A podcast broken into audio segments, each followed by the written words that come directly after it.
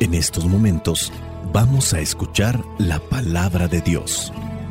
Dispón tu corazón para que el mensaje llegue hasta lo más profundo de tu ser.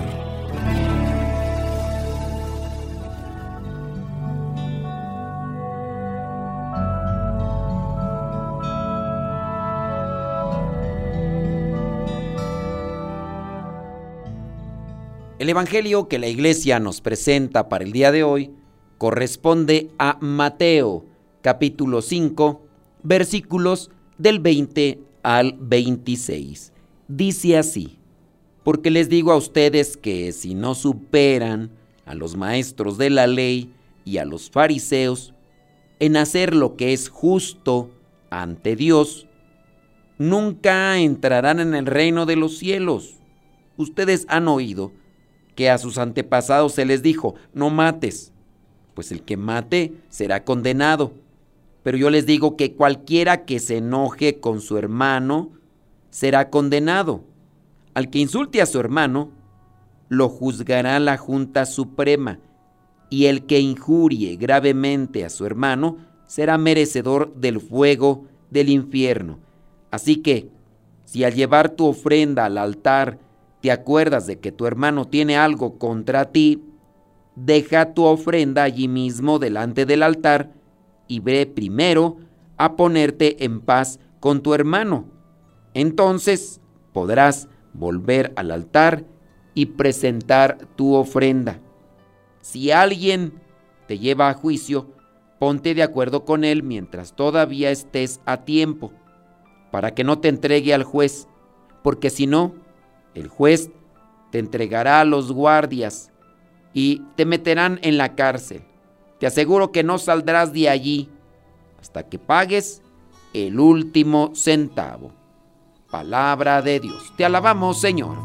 Señor Jesucristo, nuestro divino Salvador. Gracias te damos por tu infinito amor. Escuchamos en la palabra, te recibimos y adoramos en la Eucaristía, te servimos en los hermanos.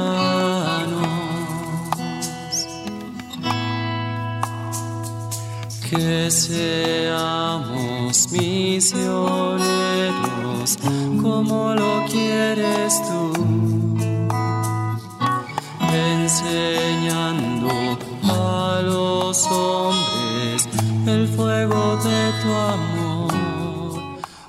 Seguimos con el sermón de la montaña.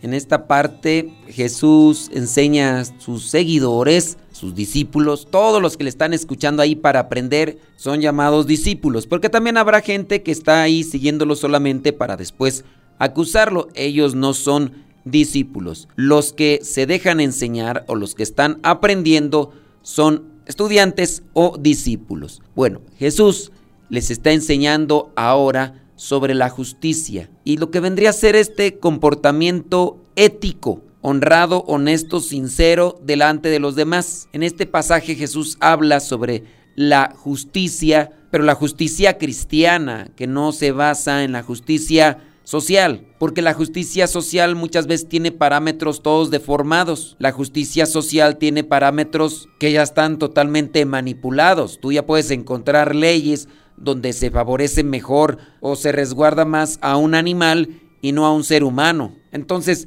ahí no podríamos decir que la justicia es lo correcto. Hay que buscar la justicia cristiana, la justicia desde el modo de Dios. Jesucristo les habla pues a sus discípulos de cómo deben de comportarse ellos, de cómo deben de actuar y también la importancia de vivir de acuerdo con una forma mejor que la de los fariseos, la de los maestros de la ley, la de aquellos que están ahí representando a Dios, pero no están viviendo lo que Dios quiere.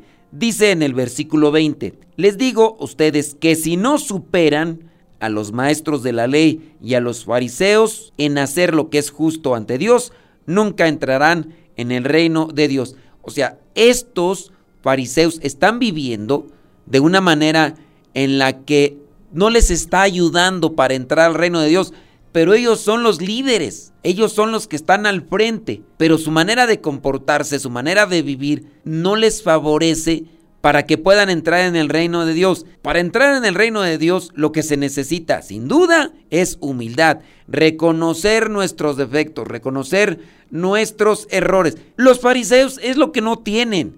Ellos están cargados de orgullo y de soberbia. Ellos creen que por su manera de ser, de comportarse, van a alcanzar la salvación. Cuando se les corrige con evidencia de sus malas formas de vivir, ellos lo niegan, ellos lo rechazan, ellos simplemente no aceptan, ellos están a la defensiva siempre. Y puede ser que exista una persona que se esté portando mal, que esté viviendo de manera negativa, pero reconoce cuando alguien más llega y le dice, estás mal, tienes que corregirte. Y la persona, por lo menos al reconocer, pide disculpas. Porque hay muchas personas que después de que se les advirtió, después de que se les dijo, no piden disculpas, no piden perdón, no reconocen que fallaron. Ahora, puede ser el caso que tú pides disculpas. Tú dices, perdónenme y te dejan en visto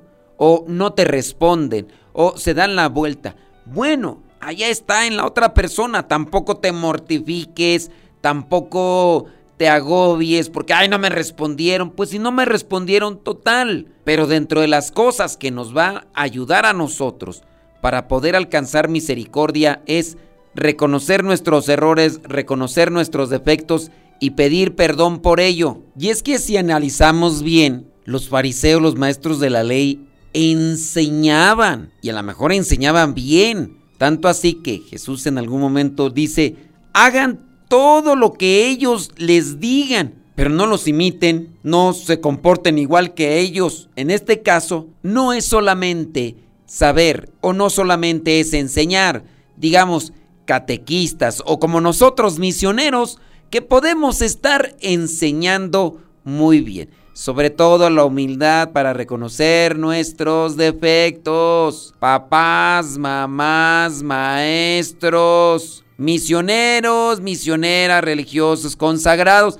Aceptemos nuestros errores, dejémonos ayudar por personas que tienen la perspectiva de Cristo y que nos pueden ayudar a mirar mejor esos defectos. Hay que superar a los fariseos, a los maestros de la ley, pero no como una cuestión de competencia, sino por poder crecer en el amor y así ayudar mejor. No se trataba pues de cumplir solamente reglas, no se trataba solamente de cumplir con cierto tipo de ritos religiosos. Aquí lo que cuenta también es una actitud y el corazón que hay detrás de nuestras acciones. Jesús nos llama a una justicia interior y exterior va más allá de lo aparente. La justicia se centra en una verdadera intención, en una motivación del corazón. Hay que purificar nuestros pensamientos, hay que purificar nuestras palabras para que podamos nosotros encauzarnos en ese camino que es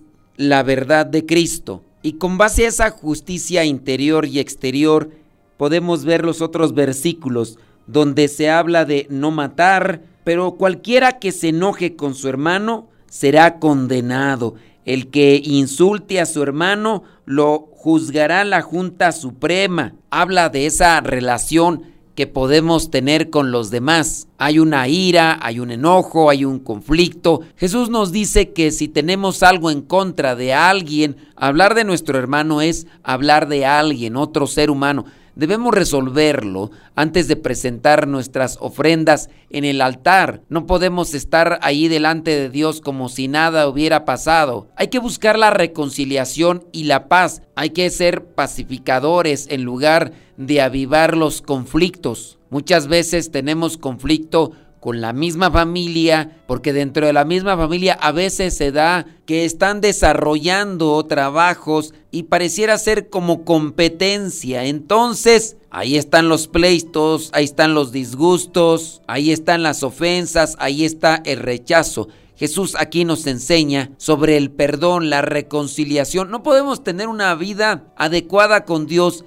si no buscamos activamente la paz y la restauración de nuestras relaciones con los demás. La raíz de nuestra ira y enemistad debe ser abordada y sanada por el amor de Dios. Hay que examinar nuestras actitudes, nuestras acciones. Estamos dispuestos a perdonar y buscar la reconciliación con aquella persona con la que nos hemos ofendido, con la que nos hemos distanciado. Recordemos aquí el punto. Si yo he buscado y he tratado, yo no debo tener un cierto tipo de remordimiento. Has puesto lo que te toca, la otra persona simplemente no ha accedido, pero la otra persona no pone nada de su parte. Mientras tú lo hayas intentado, lo sigas intentando y si la otra persona no quiere, no dejes que la angustia domine. La justicia, la reconciliación, son fundamentales en la vida cristiana, eso debemos tenerlo presente. No podemos decir que somos buenos cristianos cuando estamos enemistados con los demás.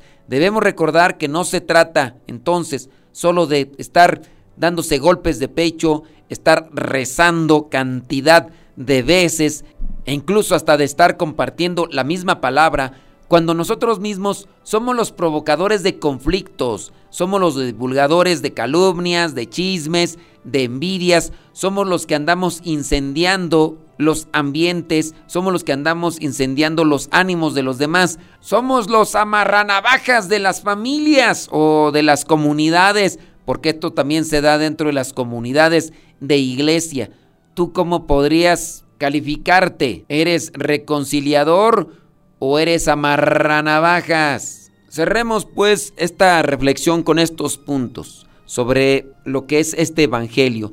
Aquí habla sobre la importancia de la prontitud en la reconciliación con los que nos hemos enemistados. Por lo menos dejar ahí las bases para que se dé la reconciliación. Si no hay reconciliación, hay que dejarlo en paz. Ahora, solamente un punto por aclarar. Muchas veces reconciliación no es volver a la misma situación de antes de amistad. Hay reconciliación en la medida que no hay reproche, que no hay rencor, que no hay resentimiento, que no hay pelea, que no hay conflicto, porque habrá una persona que ha sido lastimada y se distancia de ti y te dice te perdono, pero tú quieres tener la misma dinámica de relación que tenías antes del conflicto. Quieres que salga nuevamente contigo a donde salían, quieres que platique contigo como antes platicaban. Eso muchas veces no puede ser no hay que estar entonces predeterminando que tiene que ser reconciliación hasta que volvamos a realizar todas las actividades como lo hacíamos antes y con la misma actitud y, y eso no va a ser posible.